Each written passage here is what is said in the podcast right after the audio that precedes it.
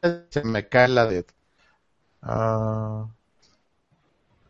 ya estamos en vivo, amigos, ¿cómo están? Perdone, con problemas técnicos aquí, pero ya estamos en vivo con ustedes y vamos a hablar de los Transformers. Buenos días, ¿cómo están? Mi estimadísimo Rafael Delgado, ¿cómo estás? ¿Qué tal a todos nuestros amigos que nos están escuchando? Muy buenos días en esta emisión especial de aniversario en donde estamos celebrando un año de transmisión de este programa, este programa que nos han hecho favor de escuchar, eh, nos han hecho favor de seguir, nos han hecho favor de eh, darnos sus comentarios y sus expresiones acerca de lo que quieren escuchar, lo que quieren oír en este su espacio ultraficción. Y bueno, pues eh, siendo reiterativos con el mismo mensaje, los invito a que nos, se comuniquen con nosotros, nos escriban, ya saben, a nuestras direcciones, nuestra página hermana, Remixes de los Ochentas, a nuestra página en Facebook, Ultraficción Web TV, en nuestro Twitter, hashtag Ultraficción, y en nuestro correo amigo arroba ultraficción.com. Muy buenos días, saludando Valente Espinosa, muy buenos días, ¿cómo estás? Buenos días, Rafael, Ricardo, amigos, bienvenidos. Qué bueno que están aquí con nosotros. Una emisión más donde estaremos explorando los recónditos rincones de la fantasía. Lo hemos hecho muy, muy este, militarmente durante un año, excepto las fechas de vacaciones, porque el cuerpo también tiene que sentir lo que administra. Así que pues estamos iniciando una nueva emisión más, no tengo idea de qué vamos a hablar, así somos de profesionales, nos avientan el tema, ah, sí, tengo mi pleca puesta, creo que de eso va a ser, los enmascarados o algo así. A ver, Ricardo, dime, ¿de qué se trata hoy? Bueno, Ricardo está pasmado, está emocionado, se fue, va a regresar. Pues hoy vamos a hablar de Transformers y ahí llegó Salvador, Salvador Chiautlasoli. Ahorita les cedemos la palabra y solamente les recuerdo que no olviden. Ok, ya les he recordado muchas cosas, ya les hemos dicho. Ahí está Salvador, Salvador, Planeta Tierra, Salvador, adelante. Aquí estamos ya. Como ustedes digan, muy buenos días. Saludo a todo el equipo que está. Parece que Salvador se quedó perdido en el espacio. No, pero tenemos cama, o dormido en su cama, cualquiera de las dos cosas. Cualquiera de las dos cosas, este, no sabemos exactamente dónde está, pero este, tenemos efemérides para el día de hoy, mi estimadísimo Valente Espinosa. Pues sí, sí, bueno, pues paso, pásole a las efemérides justamente en este momento y es un 4 de julio que lo celebran no sé en qué país, por no sé qué razón, pero aquí es México y es 4 de julio y comenzamos un día como hoy del año de 1987 eh, pues fue convicto ante la corte francesa por crímenes contra la humanidad. Pues aquí esta, esta, esta lindura de ser humano, Klaus Barbie, antiguo jefe de la Gestapo, pues este ya está embotellado, entambado, encerrado. El carnicero de León. Mal, señor. Así se carnicero. el carnicero de León. Exactamente, pues ya, ya llegó, ya, ya, ya quedó encerradito. Un día como hoy, pero del año de 1997, este, sí, ahí la producción se le fue. El aterrizaje en Marte del Mars Pathfinder, pero este es el Pathfinder de Nissan. Así que le pido a la producción que me deje el que sí es, ahí está. El, un, un carrito que está explorando. Eh, eh, la nave se llama Sojourner y pues fue, del, fue la primera que se mandó para empezar a juntar información acerca de la superficie del planeta. No, este ya es de juguete comparado a, Curiosity, que ahorita anda con su reactor nuclear. Todavía tiene celdas solares, este cochecito, este, en fin. 1997. Va, va, a servir mucho ese carrito ahora, ahora que mandaron un burro a Marte, va a servir muchísimo. Ay, Salvador, no te contesto como te debes porque estamos al aire. 1997, el servicio de ferry entre Manhattan y la isla Staten se hizo gratuito. Antes había que pagar de 5 a 50 centavos, me acuerdo en mis vueltas a Nueva York. Mucho turista se va a echarse un, un, un rol en el ferry, o sea, es un pues hagan de cuenta una pecera que va de un lugar a otro atravesando el río Manhattan, pero pasa alrededor de la Estatua de la Libertad, entonces turísticamente pues es muy escénico y además pues el, el viaje es gratuito. Es chistoso ver cómo salen todos de la bahía de Nueva York y cuando llegan a la isla de Staten Island, luego luego empieza todo el gentío a correr a la salida para volver a entrar y tomar el de regreso. O sea, en fin, ahí está un servicio muy bueno, muy eficiente, como podemos ver en las siguientes fotos. Se quejan mucho de que ha tenido problemas el ferry del Staten Island. Este, las, sobre todo los barcos más nuevos o los ferries más nuevos son los que presentan más problemas que los que estaban antes y sobre todo el problema es que de pronto como que se les apaga el motor y no le pueden meter este freno no, no hay problema si están a mitad del río, pero cuando ya están haciendo maniobras de aproximación, es lo que lleva a este tipo de accidentes que le puede costar la vida. Pero miren, ahí están bonitas oportunidades de foto alrededor de la Estatua de la Libertad. Paso a la siguiente, si alguien no quiere hacer comentarios de esta epístola. En, mil, en el año, ¿en qué año fue esto? Ah, sí, en el 2005 eh, se inició, se lanzó, a ver, me estoy aquí cuatrapeando con mis propias láminas, Deep Impact, una nave de la NASA, tomó fotos, tomó fotos de una sonda que mandaron para estampársele, embarrársele al cometa Tempel 1. La misión era para aprender más acerca de los cometas que se formaron de los residuos y del cascajo que quedó en la construcción del sistema solar. Esta misión se lanzó el 12 de enero de 2005 y si todo sale bien ahorita les mostraré alguna imagen en donde se ve como la sonda se estrella contra esto, pero el Deep Impact tomó imagen de cómo la sonda se estrelló. O sea, eran dos navecitas. Una se fue más adelante que, que, las, que el, satélite y observar justamente esto, la estampada. Bueno, un día como hoy. Por cierto, el nombre deben de haberse lo puesto Deep Impact por la película homónima de los años 90, dirigida por, por Mimi Leder, si no me equivoco. Esta película donde sale Maximilian Michel, sale Tia Leoni, y trata de un cometa que se va a impactar sobre la Tierra y precisamente ya en el último momento a Robert Duvall, que es el astronauta, se le ocurre meter su nave dentro del cometa y estallar ahí una bomba atómica.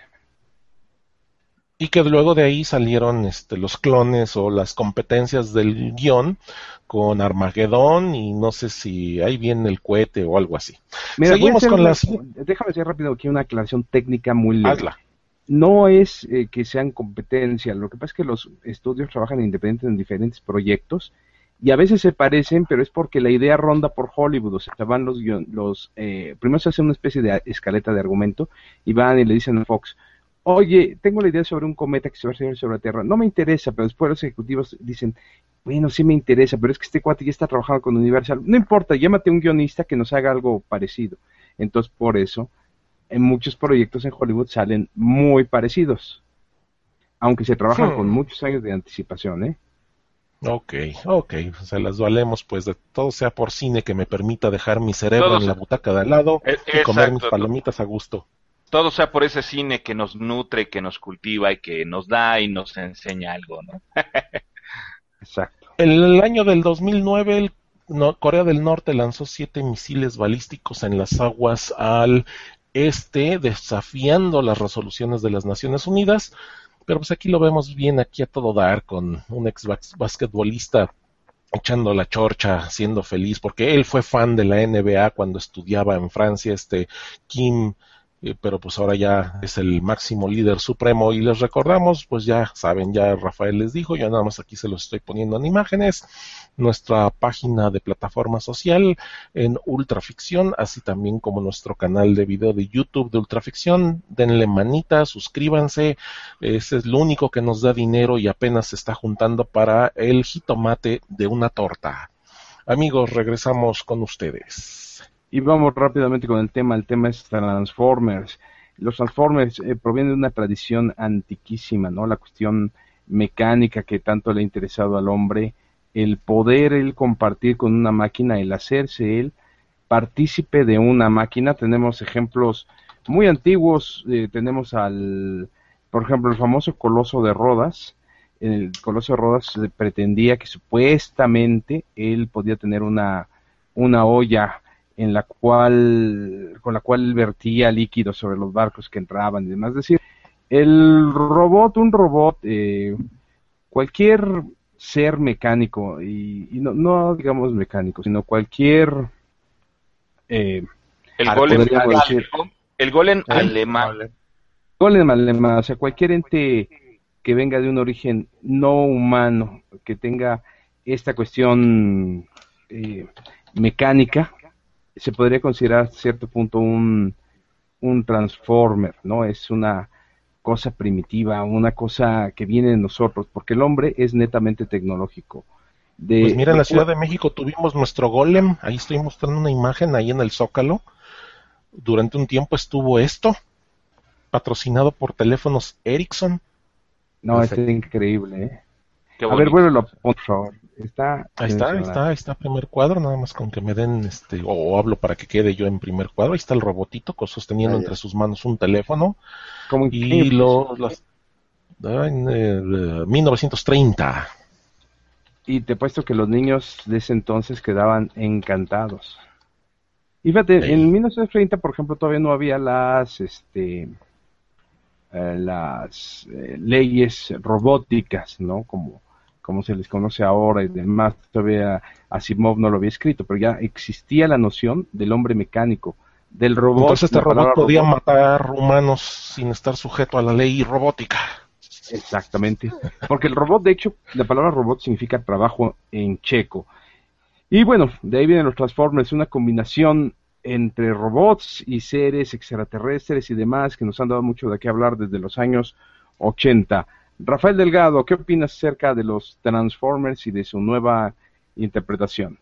Bueno, este, antes que antes que empezar a, criticar las nuevas interpretaciones que se hicieron sobre estos eh, personajes, vamos a, a, hacer un poco de historia y yo, como siempre, soy el más chuchito de todos ustedes.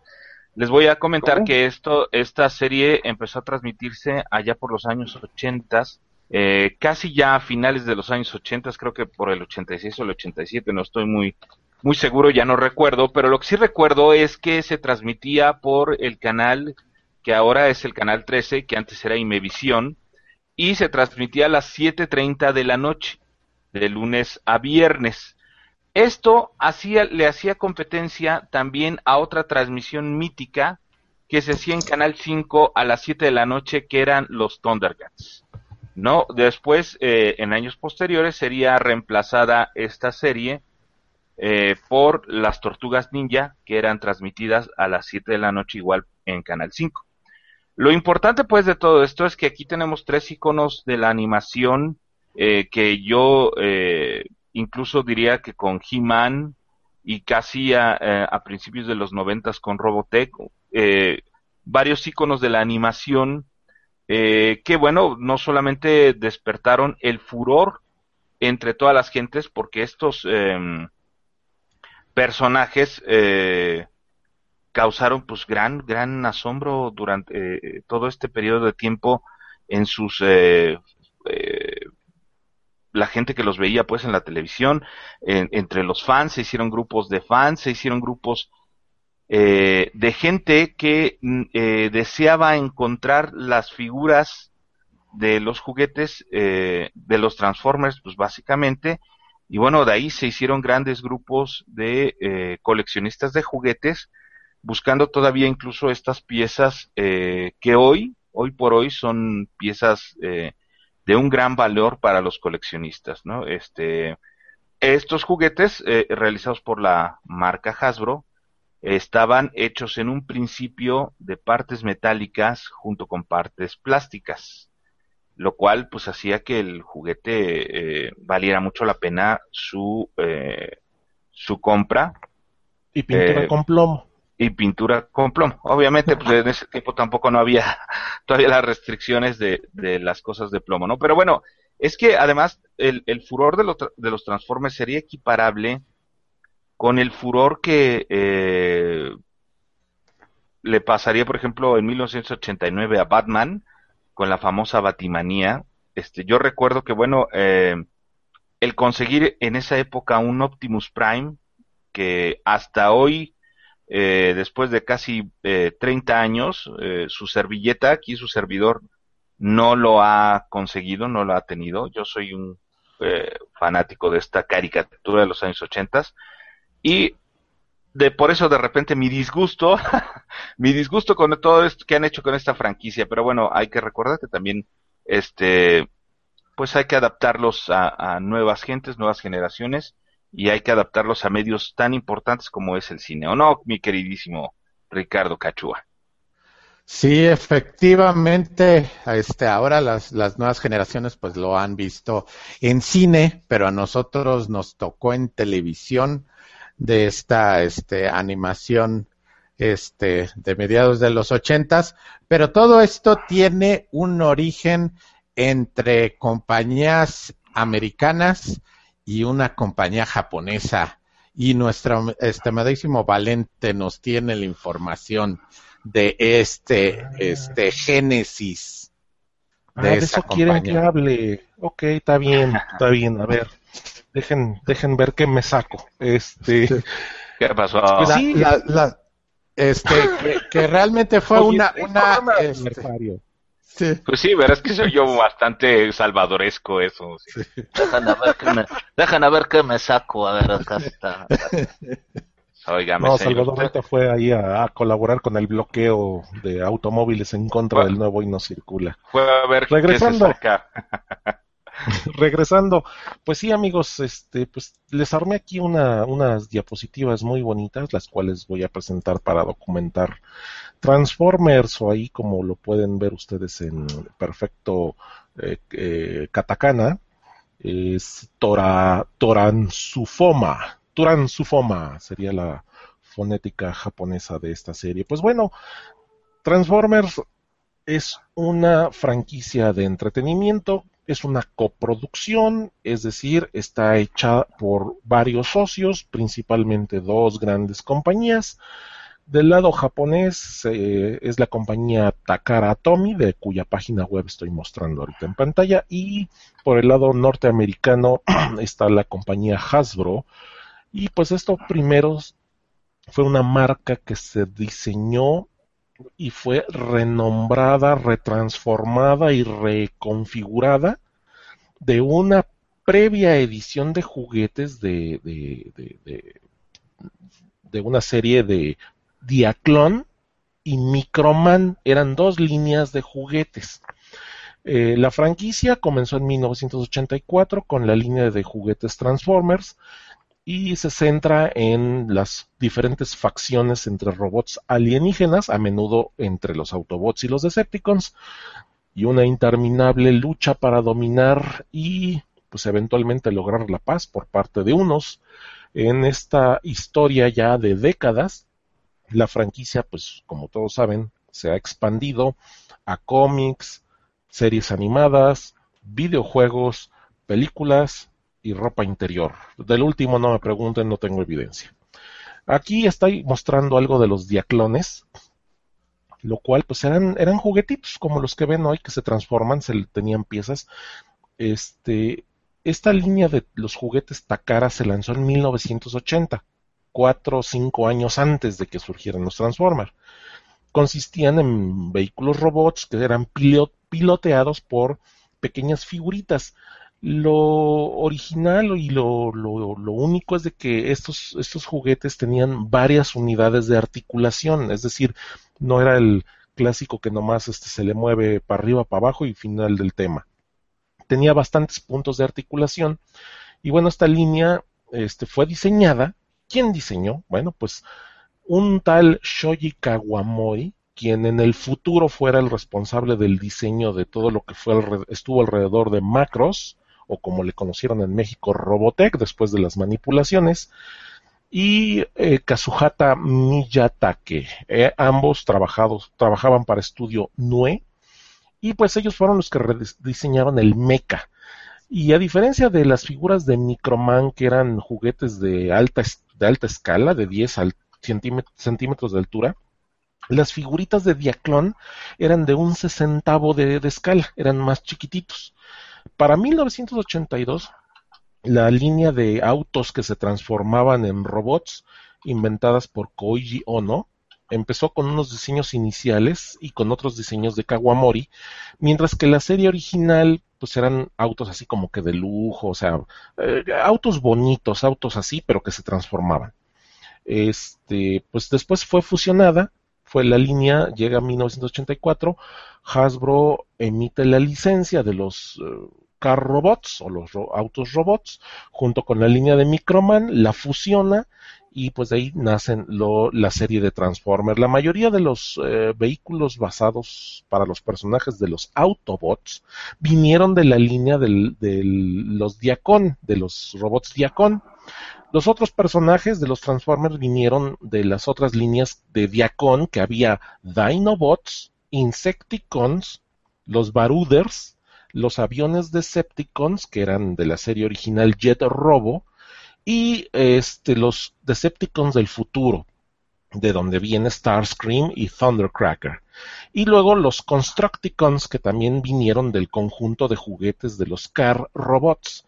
Eh, los Constructicons vinieron casi al final de la serie, en un punto en donde Takara empezó a abandonar eh, pues ya toda esta serie de producción de juguetes a un, a un sesentavo de escala y después llegaron los Train Robo que también se produjeron en la misma. Takara eventualmente descontinuó la serie de Diaclone y Microman en 1985 a favor de la retransformación de la marca de Transformer. O sea, le dieron un dinerote para su franquicia, para su licencia, y ahí está. Pero un antecedente, cuando todavía no estaba esto de los Transformers, hubo una serie animada eh, alrededor de los Microman que se llamaba Chizara Kyojin Microman, o sea, como que Microman el pequeño gigante. O sea que ya había un anime que era así como que el preludio de todo esto. Pero, ¿qué opina? ¿Qué se opina y qué se descubre y qué se sabe alrededor de, los Transformers? Opinado por parte de quien los diseñó en primer lugar. Bueno, pues aquí en esta foto les estoy mostrando eh, al diseñador de, de, macros, que no Robotech, y recientemente hizo unos comentarios respecto a las películas, las películas de la franquicia de los Transformers, y pues muy gentilmente, muy amable, muy diplomático, como todos los japoneses, este, hizo unos comentarios muy puntuales, pero yo los voy a traducir y les voy a dar una reinterpretación. Esta película de los Transformers se toman las libertades de que ellos son mutables, mientras que yo lo que hice eran transformaciones modulares. Entonces, este, pues esta es una declaración pues deprimente en términos de que, pues él dice, pues yo, yo agarraba y yo nada más cambiaba las piezas del lugar. Pero ahora lo que te muestran en la película, eso no se puede llevar a la realidad actualmente porque pues este de pronto tienes una bola que es la unión de una pieza y luego esa bola se vuelve en un, en un triángulo, entonces esa es una metamorfosis, esa no es una transformación modular. Así que cada quien tome esta declaración como, como mejor le convenga. Pues ya que estaban los Transformers en 1984, ya están los juguetes, pero para que una línea de juguetes tenga éxito había que apuntalarlo con una historia atrás. Entonces Hasbro adquiere la licencia de los juguetes Diaclón y después se acerca y le toca la puerta a una empresa de cómics llamada Marvel y le dijo, oye, mira, te voy a dar aquí un dinero, hazme una historia detrás de estos juguetes. Entonces se combinaron para crear la línea de eh, Transformers. Los Transformers fue un cómic en los años 80 y nos cuenta la historia de los Transformers. Originalmente iban a ser solo cuatro miniseries, pero la mitología creció a otras versiones de la saga y también en el Reino Unido eh, se dividieron las historias, o sea, hay cómics en Reino Unido que llevan una línea y una, una línea de, de historia diferente a la línea norteamericana. Dicen los conocedores que las versiones del cómic de Transformers en el Reino Unido son mucho mejores que las norteamericanas en cuanto a que tienen mayor profundidad de historia, desarrollan mejor a los personajes y está más redondeado todo el concepto de la historia. Pero bueno, hasta aquí, hasta aquí llega para lo que me pagaron hablar. Hay muchísimo más que quedó en el tintero, pero pues ya no alcanzó para el cheque de hoy. Si me llega otro cheque, seguiré con esta historia. No, simplemente a partir del cómic, que ya le da el, apuntalamiento, pues ya se jalan y se siguen con, con, la serie animada y que las generaciones, que ojalá hablen ustedes, porque si yo hablo de las generaciones necesito que me paguen triple, este, y también el hecho de que ya está el juguete, ya están las historias en cómic, ya está la serie animada, luego están las películas y pues eh, a todo esto, a pesar de todo, con esto y a pesar de esto, eh, pues luego tenemos a este actor borracho, pendenciero que fue estrella en una de las películas y ahora eh, se vuelve sobresaliente por sus escandalitos y por su trabajo de alejarse de la adicción. Qué bonita es la historia cuando buscamos detrás de lo que hay en todo esto. Amigos, Ricardo, te paso la pelota. Y, a ver, yo quisiera eh, su opinión en cuanto a los juguetes. ¿Cómo fue lo que cambió cuando salieron estos juguetes a lo que estábamos acostumbrados? En ese entonces, las los grandes coleccionistas eran o coleccionaban este, la Guerra de las Galaxias o se coleccionaba G.I. Joe, pero realmente estos juguetes, cuando empezaron a salir, tenían una, una ingeniería, una calidad muy, muy superior a todo lo que se había visto antes, a menos de que uno comprara cosas, pues, directos de Japón o trajera algunas cosas, pero eran, este, colecciones un poco más efímeras, no había tanta mercadotecnia detrás de ellas, pero esta como que fue la primera más grande y no sé cuál es su opinión en cuanto a esto. ¿Cómo cambió el coleccionismo, la calidad y la ingeniería detrás de estos juguetes comparándolos con las otras series que había entonces. Bueno, ¿qué pasa, por ejemplo, con eh, los antecedentes de las figuras que teníamos antes, por ejemplo, Star Wars? Eh, hay, que, hay que recordarle a todos nuestros amigos que, bueno, eh, Hasbro ya había tenido eh, en su momento em, un éxito muy importante con el manejo de la franquicia de G.I. Joe. Finalmente, G.I. Joe era un em, viejo amigo que venía eh, de los años 60, eh, que se presentaba en una figura aproximadamente de 12 a 14 pulgadas y que nosotros conocimos aquí en México como los aventureros Lili Ledy. Eh, cuando se reinventa pues esta parte de los muñecos, hay que recordar que Star Wars, eh, manejado por Kenner, em, nos presenta figuras más pequeñas y con limitaciones de articulación.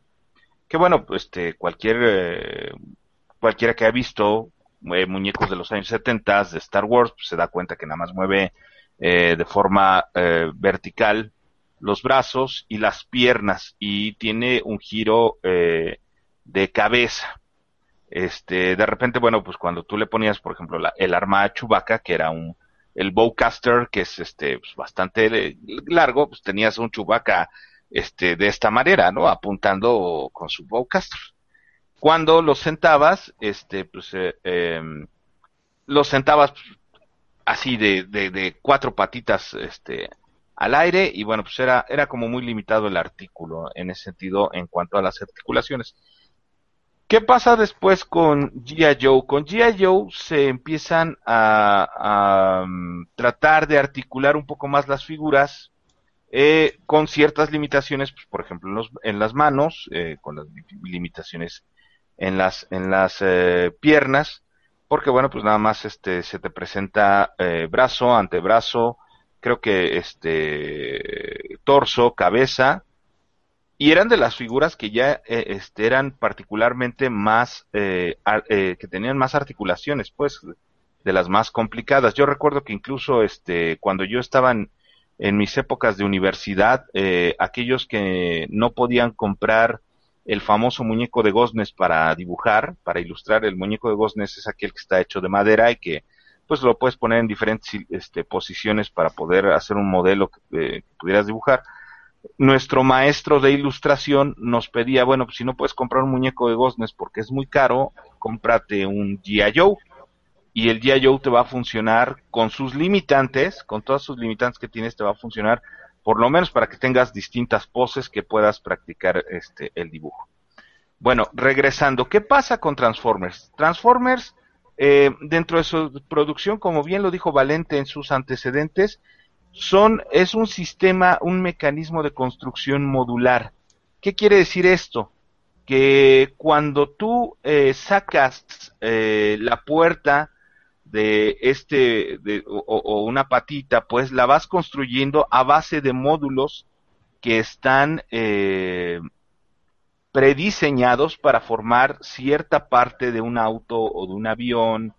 Este eh, vas pues desplegando. Valente nos hacía nos hacía hace un rato fuera del aire la explicación de una bisagra, una bisagra, este, para aquellos amigos que no sepan lo que es una bisagra, pues es con la que se sujetan las puertas y que le da la función de apertura. La bisagra, nos decía Valente, este, está construida en base modular, es decir, ella se presenta de una forma cuando está cerrada, pero cuando está abierta se despliega, despliega sus módulos para eh, permitir lo que es la apertura. Entonces, eh, de esta manera estaban diseñados los Transformers. Yo me acuerdo que haber visto por ahí un documental eh, de este señor eh, de Shoji Valente, se me acaba de ir el, de Kawamori, en donde él explicaba cómo este se para para Macros cómo se sentaban a hacer esta parte de, de de el despliegue de los planos y el diseño de, de cómo las valquirias, cómo se abrían, entonces, pocos. Muy interesante porque, bueno, este, realmente te dabas cuenta cómo eh, estos ingenieros, porque eran más ingenieros, que se dedicaban a la producción de juguetes, realmente le echaban plano al asunto para poder eh, darte una figura si bien no completamente apegada a los cánones reales, sí se aproximaba en, forma a lo que tú eh, eh, querías ver, por ejemplo, el caso de los aviones, ¿no? ¿Qué pasa ahora con los Transformers? Bueno, pues precisamente uno de los conceptos básicos del nombre es la transformación Así eh, que, bueno, eh, el, hecho de aplicar eh, estos pasos modulares en la construcción o en la transformación de una figura de uso común como un auto, un tostador, una cámara fotográfica, una grabadora, una cámara de cine, etcétera, etcétera, etcétera, y que de ahí se convirtiera en algo que asimilaba ser un, un personaje orgánico en este caso los robots, y digo orgánico pues porque presentaba cabeza, pies, este, a semejanza pues de un ser humano, eh, eh, llevaba un trabajo pues de, de eh, no solo en el proceso de la conceptualización, sino en el de la construcción. ¿Qué pasa ahora con los Transformers? Yo, por ejemplo, me compré hace, cuando salió la película de los Transformers, la primera, me compré un, un, un Megatron, porque bueno, pues siempre quieres así como los más representativos, el Optimus Prime y el Megatron. Y el Megatron, de repente cuando me, tocaba convertirlo en una, en una disque nave espacial, pues yo decía, bueno, pues está bien fumado el asunto, ¿no? O sea, ¿qué es esto? Pues este, no tiene caras ni de nave espacial, esto parece una, un masacote ahí con picos y bueno, pues este, y realmente creo que eso es lo que ha perdido eh, en, distintas formas eh, el concepto de Transformers a la hora de readaptarse a nuevas eh, generaciones, ¿no?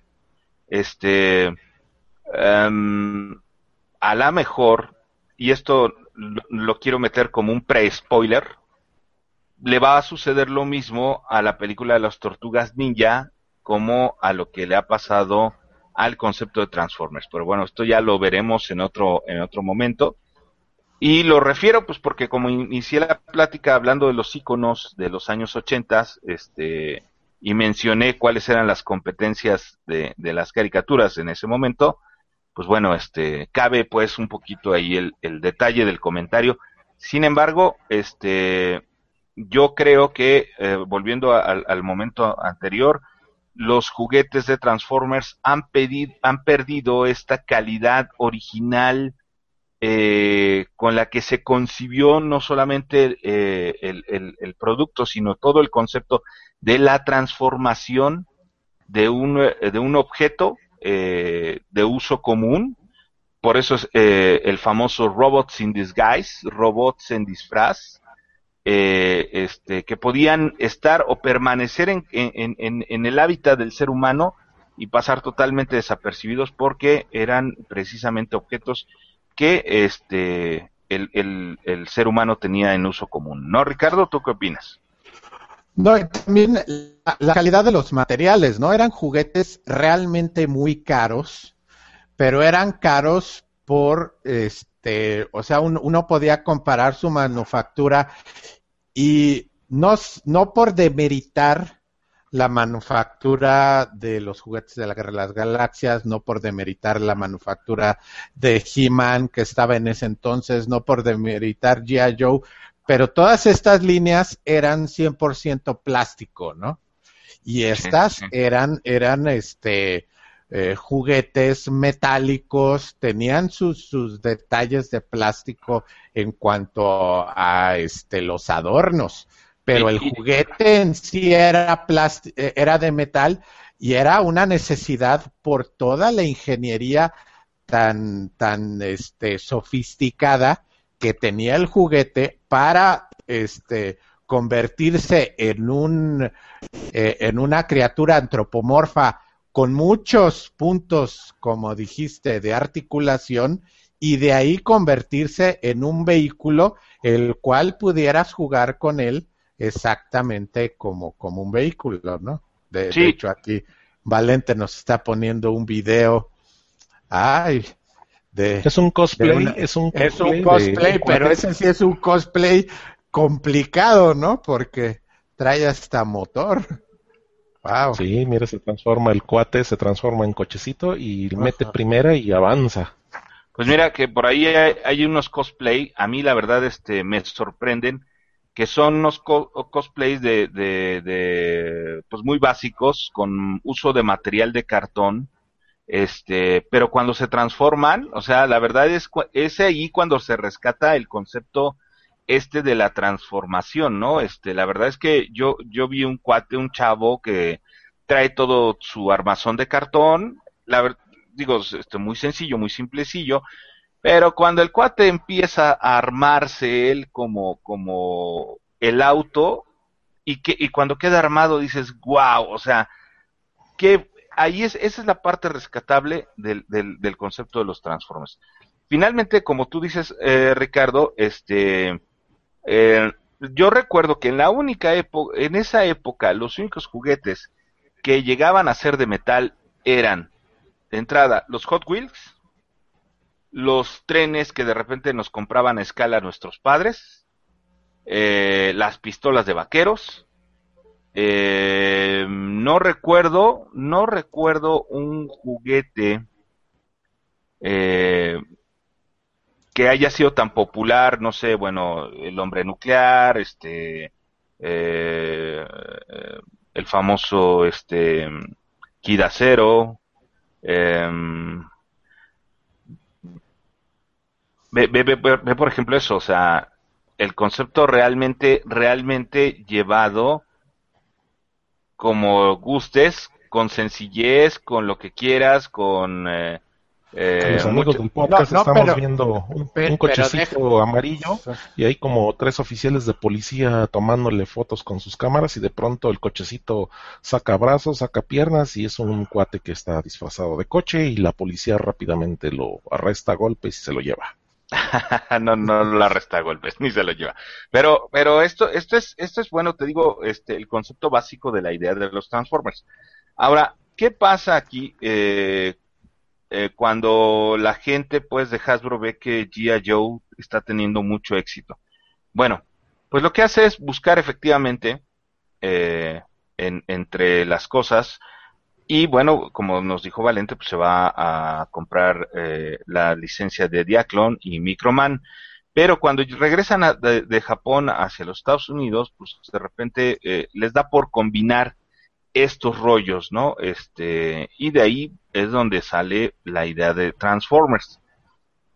¿Quién es la persona que eh, encargada de conceptualizar, de aterrizar estos conceptos, como bien nos dijo mi querido Valente Espinosa, en Marvel Comics, mi querido Ricardo? Pues nada más. Tú, tú, tú dilo, nada más y nada menos que Dennis, Dennis O'Neill. Dennis O'Neill. Dennis O'Neill, este, una persona a la que tenemos el gusto de conocer y de llevar pues una relación un poco de amistad. Él es el que bautiza a este robot líder de los Autobots como Optimus Prime. Y eh, otro encargado de, de, realizar esta conceptualización eh, al mercado norteamericano pues es Jim Shooter, junto con Denis O'Leary, eh, que crean esta, esta historia y este concepto donde amarran eh, pues la guerra de los Autobots contra los Decepticons eh, por la batalla y por tener este el, em, control de la energía que pueden sustraer de la Tierra para llevársela a su planeta decadente llamado Cybertron. Lo interesante de todo esto es que eh, yo creo que esto estaba pensado efectivamente para, vender juguetitos, ¿no? Este era algo que además dentro de las series que se estaban presentando, eh, por ejemplo, en, ese en ese momento hay que acordarnos que Estados Unidos eh, pone su política de la no violencia o de la antiviolencia a todos los programas de televisión y por eso He-Man y los Amos del Universo, y por eso es así como muy light el asunto. Y además que son animaciones que este, quieren respaldarse eh, para eh, vender únicamente las figuras de, de, juguetes, los, juguetes. Pero nadie esperaba, Ricardo, que esto fuera tan exitoso. Yo creo que ni, ni el mismo Hasbro eh, esperaba que fuera tan exitoso. Y entonces pues de ahí se empieza a gestar toda una mitología muy importante alrededor de los Transformers. Tanto que Hasbro regresa nuevamente a, Japón y como dice Valente, ya nos lo platicó, este va con Takara y le dice, maestro, ¿sabes qué? Este, te doy un billetísimo, un billetísimo impresionante porque me voy a quedar con tus dos licencias y las voy a volver Transformers. ¿O no, Valente? ¿No? Que nadie, nadie se esperaba, nadie se esperaba todo este éxito tan importante, ¿no? Sí, este, pues es el hecho de que tienes la marca, pues una vez la registras antes de que alguien te gane el mercado, una vez que ya viste que está teniendo tracción, que está generando interés y que lo apuntalaste con una historia y pues claro, hay que, hay que asegurar la marca para que puedan entrar en Estados Unidos con licenciamiento y puedan vender y que todo el negocio se haga en grande. Pues sí, fue un... El hecho de que no se le esperaban, pues bueno, más que nada va sobre el reporte de resultados de ventas de, de alguna línea de productos, pero Transformers habría llegado a ser lo que fue sin Marvel. ¿Cómo ves, Ricardo? Tal vez no, porque las dos cosas se iban, se iban alimentando la una a la otra, ¿no? O sea, al tener más mitología, se pueden crear más juguetes, se puede, se puede tener más este interacción con el personaje, bueno, este personaje de dónde viene, y luego vinieron, vinieron las animaciones, y luego el mismo Hasbro a través de los cómics unió dos de sus grandes este, colecciones y sacó primero las series de cómics de G.I. Joe Transformers y después también lo adoptaron a las, a las animaciones, ¿no? Y sacaron creo que hasta, si no me equivoco, hasta series de juguetes que estaban conectadas en donde aparecía un, monito o algo así. Es, eso lo recuerdo muy nebulosamente de estas dos grandes este, franquicias de Hasbro que entonces estaban funcionando mucho.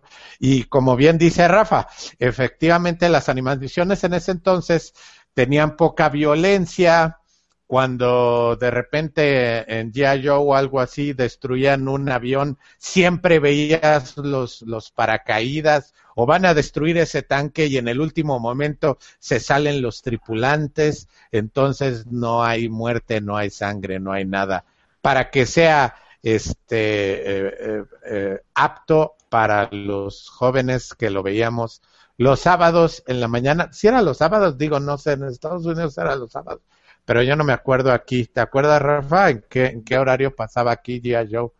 Bueno, Transformers ya nos dijiste, pero G.I. Joe.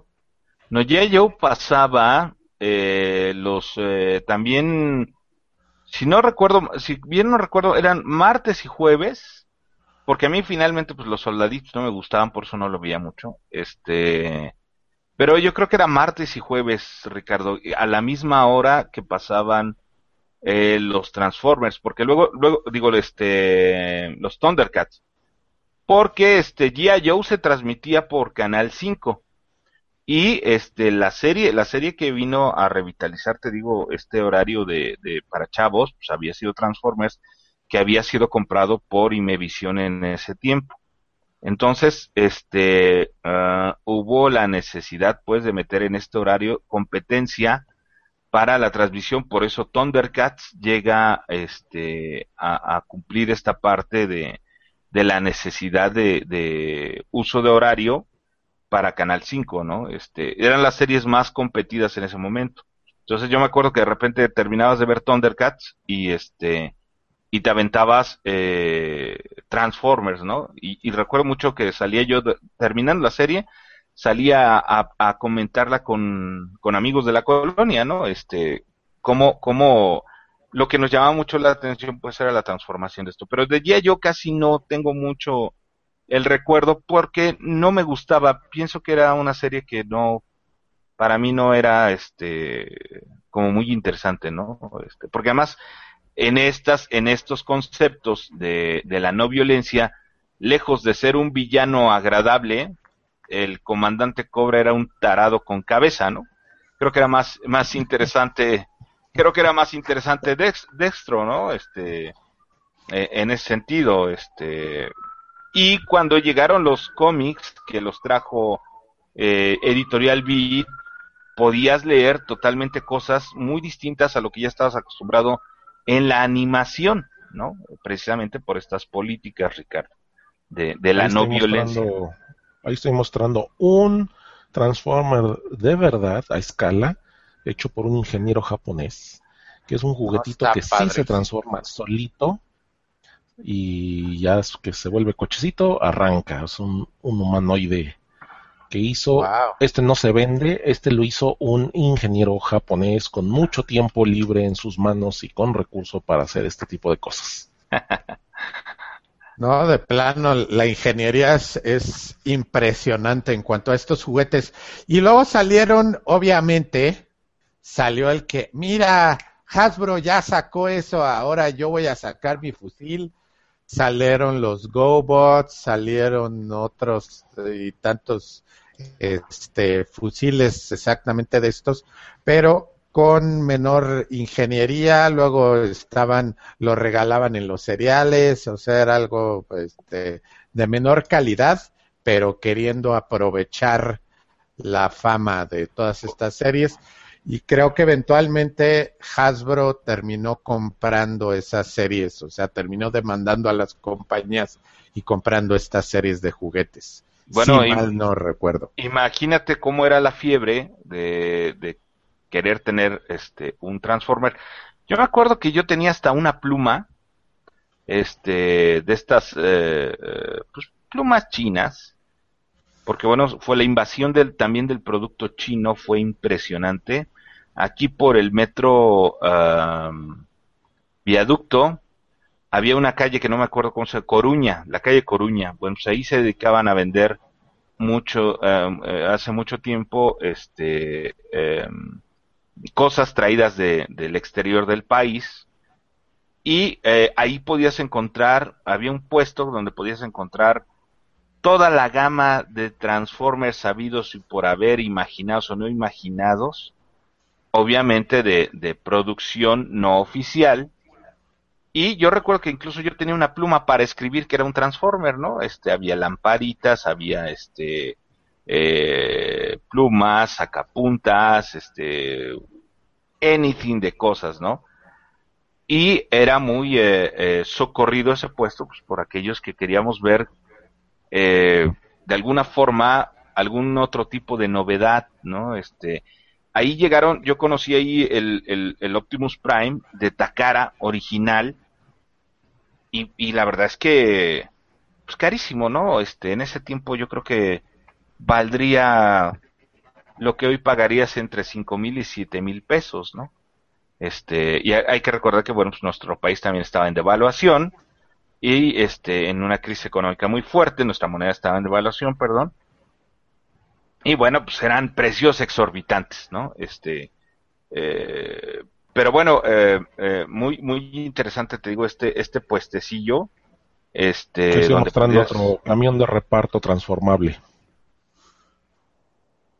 Ese es de cartoncito también, ¿no? Mira. Es de cartoncito, pero se parece a los camiones de ah, reparto. mira qué bonito, ¿estás de acuerdo? O sea, este, qué, qué, qué ingenio del, de la persona que hizo su disfraz, ¿no? Este,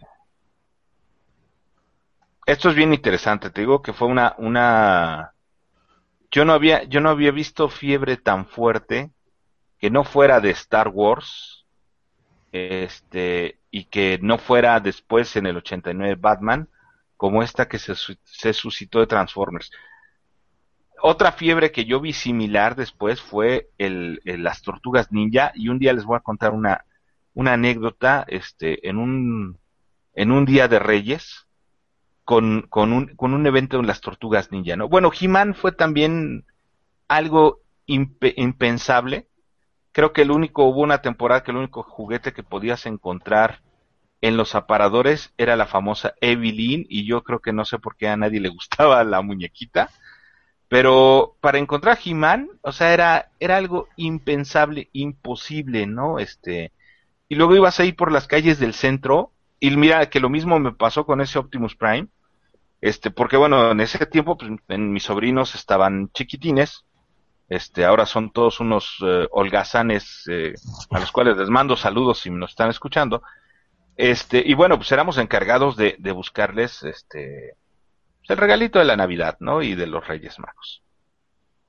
Y este, como en los almacenes, eh, en ese tiempo ahorrará gigante, blanco, este, era impensable encontrar estos juguetes porque estaban agotados. De hecho, llegabas a, las carpas estas que, que bien tendían en los estacionamientos.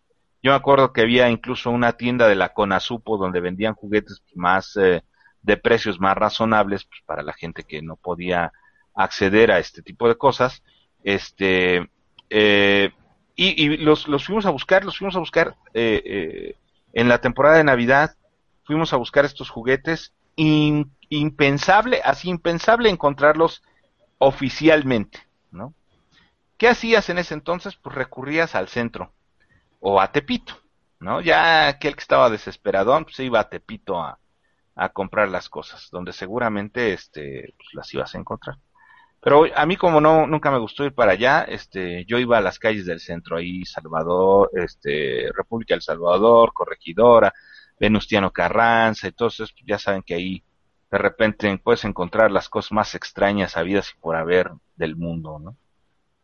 Y este recuerdo, recuerdo eh, que de repente gritaban, ya llegó el camión de los juguetes y corre, era de verdad impresionante el río de gente que iba a aparentemente interceptar el camión de los juguetes para poder obtener un Optimus Prime, ¿no? Este, pues porque era el regalo, era como la película esa de, el regalo favorito, esa cosa de, Arnold Schwarzenegger, o sea, aparentemente es una tontería, no, yo lo vi, lo viví y lo vi con tres fenómenos muy fuertes, eh, He-Man, los Transformers y este, las Tortugas Ninja, ¿no? Este, el de las Tortugas Ninja estar a las 3 de la mañana formados en un, en una, en una fila donde si a ver si llegaban las famosas tortugas ninja al almacén porque iban a resurtir.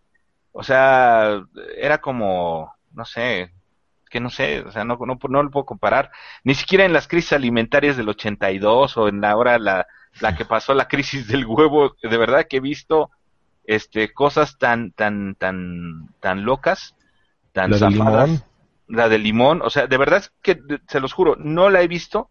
O sea, yo estaba a las 3 de la mañana en un en un formado en un almacén este ahí de la calle de, de- República del este de Venustiano Carranza esperando que llegara el camión de los juguetes para conseguir las tortugas ninja. Porque mis sobrinos pues, era lo que lo que querían, ¿no? Entonces el tío bien consentidor, pues este joven, hermoso y poco experto en ese tipo de cosas, pues fue a, a- a- por ellos y efectivamente llegó el camión y así como llegó el camión, la gente sobre las cajas, ¡Pas, pas, pas! A ver, agárrense, ¿quién, ¿a quién le falta el Leonardo? No, a mí me falta el Leonardo y ya, ya tengo el Rafael. Yo tenía, en ese tiempo mis sobrinos eran uno, dos, dos, dos, dos, dos mayorcitos y uno que estaba bebecito, pero ese casi no me interesaba, ¿no? Porque estaba chiquito. Pero estos dos, pues imagínate, eran ocho tortugas, ¿no? Ocho tortugas, el Splinter, el, el Shredder, y de repente, pues hay un, un, este, uno, uno de estos de los foods, este, de los enemigos, pues para que pelearan, ahí tuvieran los enemigos y los amigos, ¿no? No, no, yo así de repente con uno de mis cuñados, este, a ver, agárrate estos, ¿no? Yo voy por los otros. No, no, no, impresionante, o sea, este, la verdad es que les digo, entre Transformers, He-Man y Tortugas Ninja no he visto un fenómeno tan fuerte, tan caótico como para conseguir los juguetes de moda de ese momento. Este, ya. Ya, ya dejé mis, nostalgias a un lado, cachuesco. Este, también, este, en estas últimas semanas hemos tenido dos eh, pilotos de series de DC que se han transmitido y no sé cuál sea su opinión. Este, se dio el piloto de Flash y el piloto de la serie de Constantine. El- en el piloto de la serie de Flash es muy interesante que el actor que personifica el padre en esta serie de Flash es el mismo actor que personificó a Flash en la serie de los ochentas, digo de los noventas, perdón, de mediados de los noventas. Rafa, ¿has visto alguna de estas series? ¿Qué opinas de alguna de, de ellas? De a mediados de los noventas. De mediados de los noventas es, es el papá del, del de Barry Allen en esta nueva serie, es el mismo actor que del de la serie Ah, de los Wel- noventas. Wesley Ship, eh, Wesley, Ajá. ¿No? Este, Efectivamente. Pues, ¿qué pasa? Eh, efectivamente, los, la época de los noventas, pues empieza ya a ver otra vez una apertura a muchas otras cosas que los ochentas los tenían restringidos por el rollo de la censura. Y en este caso, eh, Flash, pues lleva un rollo, connota un rollo más oscuro, el origen del Barry Allen por el rayo, este, pues está muy padre, está muy bonito, eh, pero la, la serie es muy oscura, eh, la música de Danny Elfman, como lo habíamos dicho. Y lo que acabamos de ver, Era, era muy la estética de Batman, ¿no? O la sea, estética del este, 89 de Batman, era- era la, la estética del 89 de Batman, este, la tecnología también era una revoltura así como que de tecnología de los 40 con tecnología actual. Entonces la estética de esa serie era muy al estilo de la, de la serie de Batman. sí, sí, totalmente. Del, del cine, ¿no? la fórmula muy muy eh, funcional, ¿no? Este, como toda buena serie, eh, los últimos instantes era donde veías al Flash. O sea, tú lo que querías ver era el héroe, no tanto la problemática envuelta en el Barry Allen, ¿no? Creo que fue una de las primeras series, Ricardo, en donde eh, el héroe, no como el Hulk, eh, anteriormente haciendo la comparación con la de Marvel, en donde el héroe sale los últimos tres minutos del episodio y pues hace lo que tiene que hacer y se va, ¿no? Flash rompió un poquito ese esquema porque de repente veías eh, en un inicio al personaje en la parte eh, del medio nuevamente al personaje y en la parte final al personaje.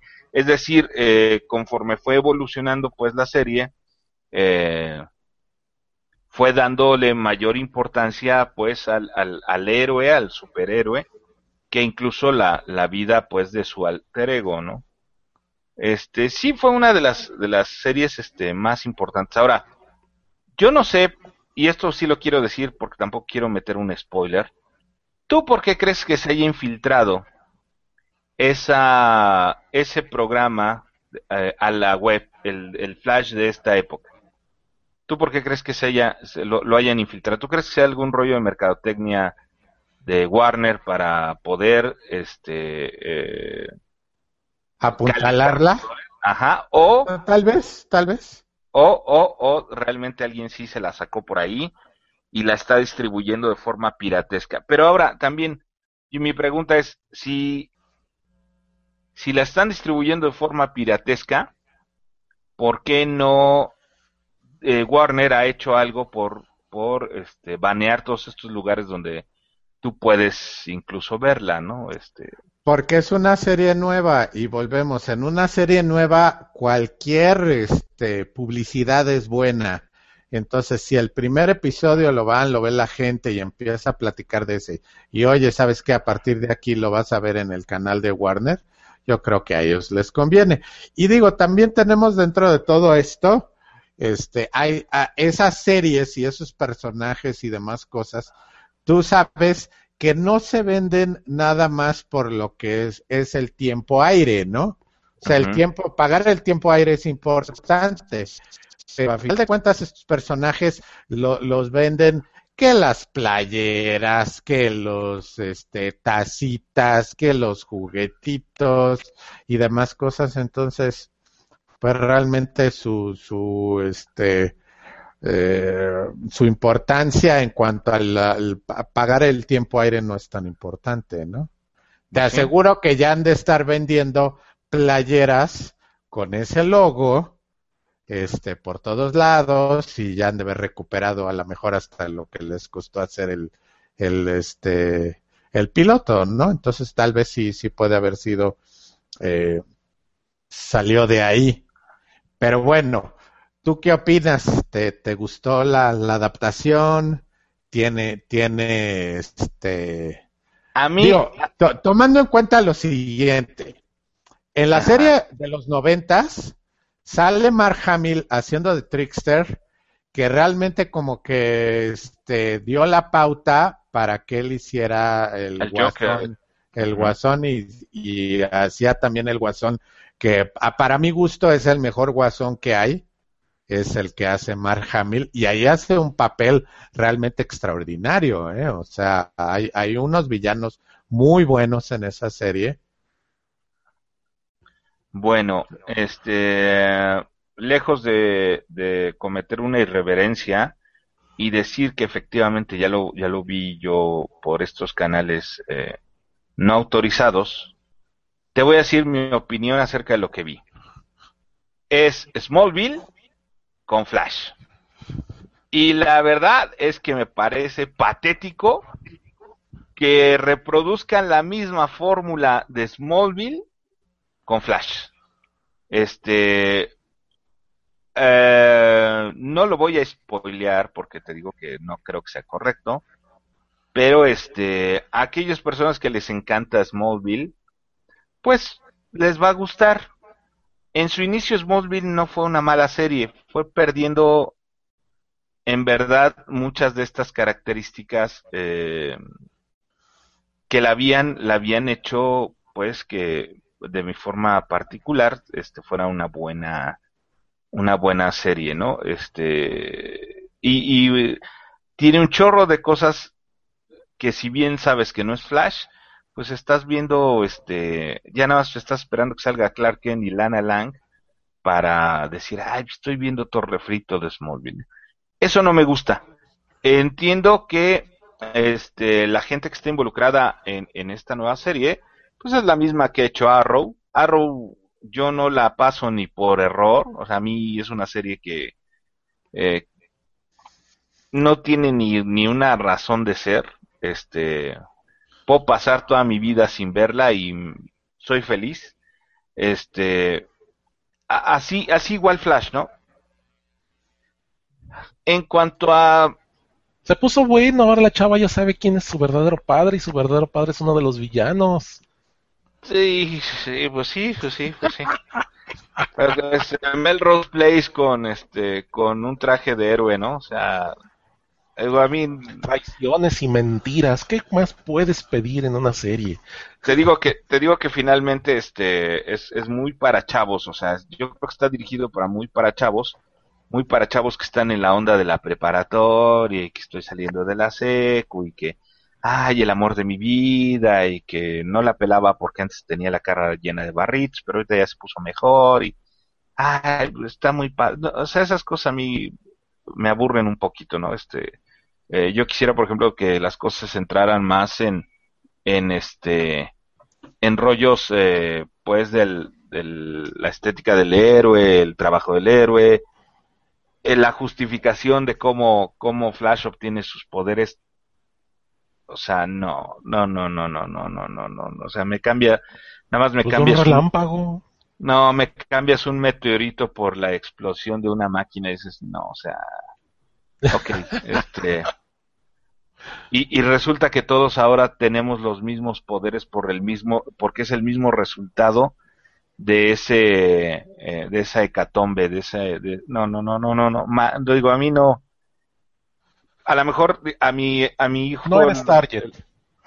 no no no a lo mejor a mi hijo el mayor le va a gustar y la tendré que ver porque este seguramente va a querer que la veamos juntos no pero este no no no no no soporto no soporto este el Beverly Hills 2010 o 210 junto con disfrazados de Batman y de Superman y esas es cosas no. Pero, sabes qué, o sea, a final de cuentas esto todo es lo, lo que ha hecho DC por mucho tiempo y lo hizo, volvemos como comentamos ahorita.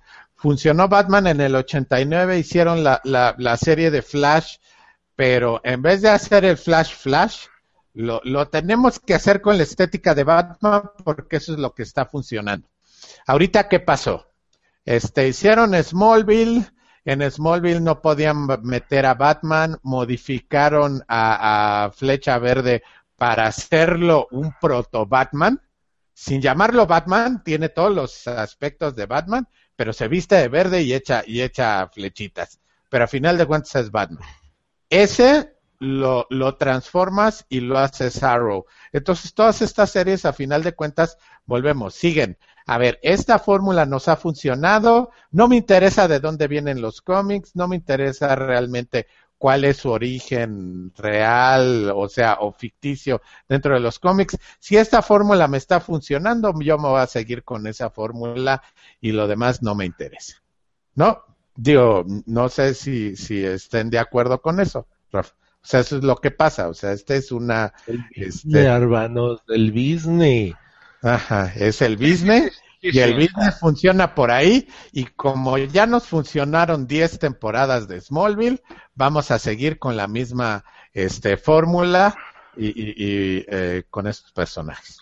O sea, te digo, eso está, eso está bien, o sea, está bien, este, no así se ha suscitado en, en, en otras series, volviendo un poquito a esto de Transformers. Transformers lleva, por ejemplo, el concepto, y lo estaba yo eh, revisando ahorita, eh, de los años 80, cómo lo evoluciona a los 90.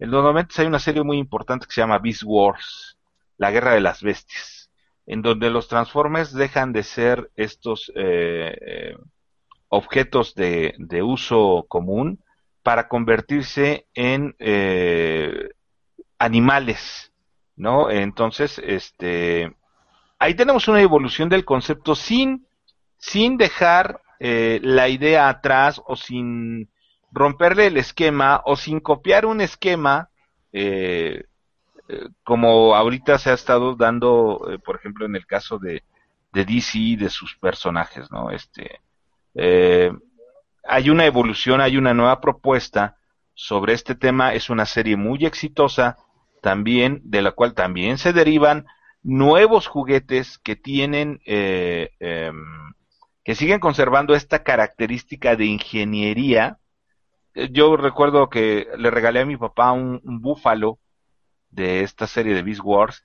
Dificilísimo de convertir el desgraciado, porque bueno, pues, tenía millones de, movimientos en las piezas, pero que la verdad es que cuando terminabas de logrando este, convertirlo en un robot decías, wow, qué figura tan padre.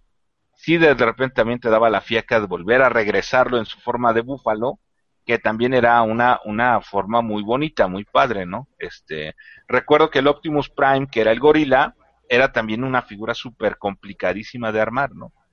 Pero, este, vamos, aquí la diferencia de lo que se está haciendo ahorita, eh, los Transformers fue una, una franquicia exitosa, fue una idea exitosa, pero no copió el mismo esquema y lo, y lo, y lo revisto ¿no? O sea, le doy su nueva pintadita, ¿no? Este, ah, ya le pegaron a mi carrito, ah, pues nada más le pongo tantito primer y pintura y ya se ve igualito, no, no, no, no, no.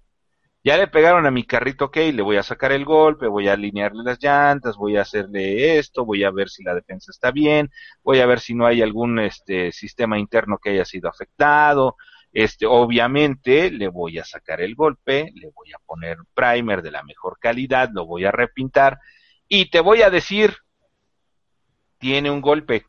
Te vendo mi carro porque tiene un golpe. O sea, este, pero ¿qué crees? O sea, todo está funcionando perfectamente bien y tú lo puedes ver y se ve como si fuera un concepto nuevecito. No como lo que está haciendo este, ah, pues ya le puse el primer, ya le puse la pintura y ahí está, irá, nuevo, irá, irá. está todo si ya no circula los sábados, te pago menos. Exacto, ¿no? Exacto. Pero, ¿sí, me explicó? Eso, eso es la... Yo, por cierto, los Transformers ahora ya no podrían circular los sábados, ¿no? No, ya no. No, ya, no, van a poder, son, son ochenteros, pues tienen más de Discúlpame, discúlpame, Bumblebee, Bumblebee, que era el, el, para aquellos amigos que no sepan, Bumblebee en su versión original era un Volkswagen. Le decían Bumblebee o le pusieron Bumblebee por la forma del escarabajo que tenía este, este auto y porque además era de color amarillo, por eso se le llama el abejorro o Bumblebee. Eh, tú dime, Bumblebee, ¿qué, ¿qué Bumblebee tiene que ver la, la tontería esa del, del, ¿qué es un Camaro? un, Camaro, este, eh, o lo que sea, whatever, o sea, a mí me vale grillo, mientras sea carro trae cuatro llantas, ¿no? Este, y sirve para trasladarme. Es que este, Volkswagen no se mochó para mantenerla. No, porque simple y sencillamente también eh, el, el, el, el, carro en ese momento ya estaba fuera de circulación, ya se le había dejado la producción fuera, ya, se había dicho que no se iba a producir más y que bueno, aquí en México es como muy socorrido todavía por aquellos que van a la Merced y quieren traer sus bolsas, le quitabas el asiento de enfrente. Este, y bueno, eh, eh, entiendo, entiendo la razón y la, la razón de querer conservar al personaje, ¿no? Este, pero bueno, hay muchos conceptos que no tienen nada que ver con de los Transformers originales a las películas que estamos viendo ahorita. Esa es la diferencia que yo creo que es eh, eh, no echarle como un poquito más de coco al asunto, sino solamente eh, decir como tú dices, pues haz el business, hermanos, es el business, ¿no? Pues sí, pues, sale el business, pero pues también puedes hacer business produciendo cosas muy, muy importantes o muy padres, como fue, por ejemplo, el caso de los Transformers en los ochentas, ¿no? Ese es, es nada más mi punto de vista distinto. ¿Cómo ven ustedes? Bueno, y la serie de Constantine, ¿qué pensaste? Nada, esa madre, eh, digo, perdón, esa cosa ni la voy a ver. O sea, no, no, la, no, la, la, la verdad hay, hay este, tengo más cosas importantes que hacer, Ricardo Cachúa, que andar viendo esas cosas. Este, eh, lean un libro, hagan otras cosas, este, no pierden el tiempo como el cacho. A ver, ¿y ahora qué hiciste? Pues vi Constantine. A ver, ¿tú ya viste Constantine? ¿Qué tal está? Está este, bastante eh, apegada a lo que, a lo, o sea, para lo que pueden hacer en televisión, sí está pegada tiene ahí sus detalles muy interesantes. El personaje no puede fumar, pero bueno, eso es este ya restricción de televisión abierta donde, donde se va a transmitir entonces. Pero por fin es un inglés, es güero, se parece a Sting tal y como los creadores del personaje este eh, proponían y no es Keanu Reeves nada más así eh, pegado así. Bueno, Keanu Reeves le vamos a poner el, el, nombre y vamos a hacer una película y es Constantine.